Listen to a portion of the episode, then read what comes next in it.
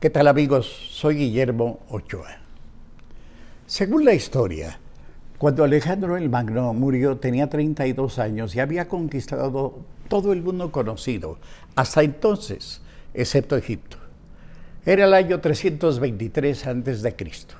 Había bebido cuatro litros de vino sin rebajar y eso posiblemente, quizá, hizo que su páncreas estallara. Pero en México todos tenemos un compadre que se bebe los mismos litros de pulque y ni parpadea. No sé. La historia la escriben los hombres y los hombres mentimos con frecuencia sin saber siquiera que mentimos o por qué mentimos. El hecho es que al morir Alejandro el Magno, sus principales generales le preguntaron ansiosamente a quién heredaba su imperio y Alejandro, con el último suspiro, pronunció algo que igual podría entenderse como el nombre de uno de sus generales predilectos, o una frase en macedonio digna del final de una vida de verdad notable, al más fuerte.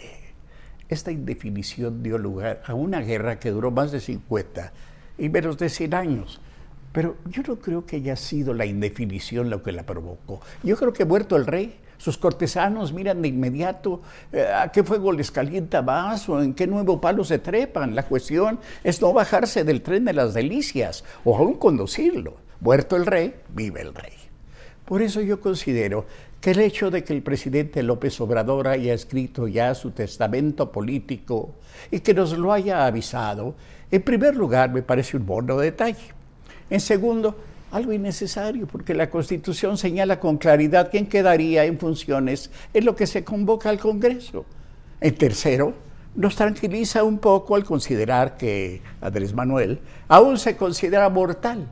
Y por último, en un afán de ahorro de tiempo, me da entender que si bien humilde como mortal, recuerda a López Obrador que aún entre los peceros hay rutas y corre a colocarse al nivel de personajes a la altura de Mao Zedong, Fidel Castro, Ho Hitler, mandatarios cuyos testamentos políticos podían tener algún interés a la luz de la historia.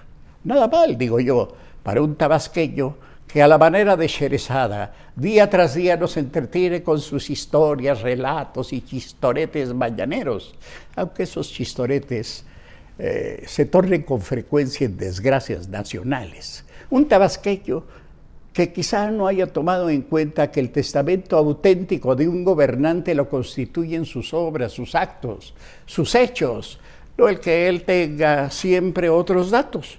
Por ejemplo, el hecho de que México será el único país de tamaño importante, excepto España, cuyo Producto Interno Bruto terminará por debajo del 2019, cuando tomó posesión. Su economía se sostiene por su vecindad con Estados Unidos y las remesas que quienes emigran nos mandan, mandan a sus familias. Un dato que el presidente presume como logro suyo y que quizá lo sea, porque quizá por él y lo que significa en el poder, perdieron aquí toda esperanza y decidieron irse. Por lo demás, espero que López Obrador viva como todos, lo que tenemos que vivir. Nunca he deseado la muerte de nadie, a menos que ese nadie sea una persona que desee morir por algo superior a la vida misma. Un sufrimiento intolerable, como ocurrió con don Jaime Torres Bodet, funcionario probo, orador excelente y finísimo poeta que, tragado día a día por un cáncer incurable, prefirió cierto día llegar en su casa al despacho, sentarse frente al escritorio, tomar una pluma y escribir en un blanquísimo papel membretado con su cuidada ortografía de siempre. No puedo seguir fingiendo que vivo.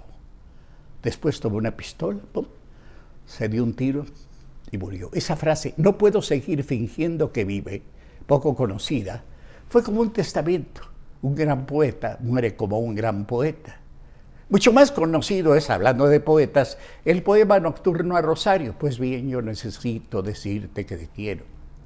Que funcionó como testamento romántico gracias a la leyenda que después de escribirlo, el joven poeta Manuel Acuña, eh, estudiante de medicina, bebió el cianuro que le mataría. Ocupaba una celda en la antigua escuela de medicina donde también poeta Juan de Dios Poesa, así dijo el enfermo, no me curo yo soy Garri, cambiadme la receta. descubrió su cadáver mientras Ignacio Manuel Altamirano corría para darle la noticia a Rosario de la Peña y Llerena, quien negó siempre haber sido la musa que inspiró el famoso nocturno a Rosario, aunque admitió que conservaba el manuscrito original. Muchos años después, Pepe Monteserín, de quien hablo con familiaridad, de un conocido, aunque no tengo ni idea, escribió algo que pudo ser parte de la historia no conocida de Manuel Acuña, La lavandera, una novela premiada que habla precisamente del amor de una lavandera por Manuel Acuña, de quien se supone que tuvo un hijo que está o estuvo enterrado con él en su tumba. Pero no nos pongamos trágicos, que de la muerte hablamos no lleguemos a las lágrimas por el testamento político de López Obrador, que no necesita de, trucos para hacernos llorar, lo consigue cada mañana simplemente al recordarnos sus magnos proyectos, lo que nos cuesta y lo que nos costará pagarlos. Por fortuna y para nuestra tranquilidad, el presidente salió ya a practicar béisbol, deporte al cual, junto con el box, le ha metido más de mil millones de pesos. Y esto cuatro días después del cateterismo, un cateterismo. Esto además de, devolverme la, serenidad de que, haya podido jugar y todo eso, la serenidad perdida, pues sobre me, me trae a la mente un personaje del béisbol, Yoki Berra, que no solo era grande en el momento de recibir a Doña Blanca, sino un especialista en pronunciar frases aparentemente dislocadas, sin sentido, que sus hijos coleccionaron y publicaron con el nombre de berrismos. Y hablando de muertes y testamentos, les quiero recordar una anécdota, una frase que pudiera figurar a modo de testamento para Yogi.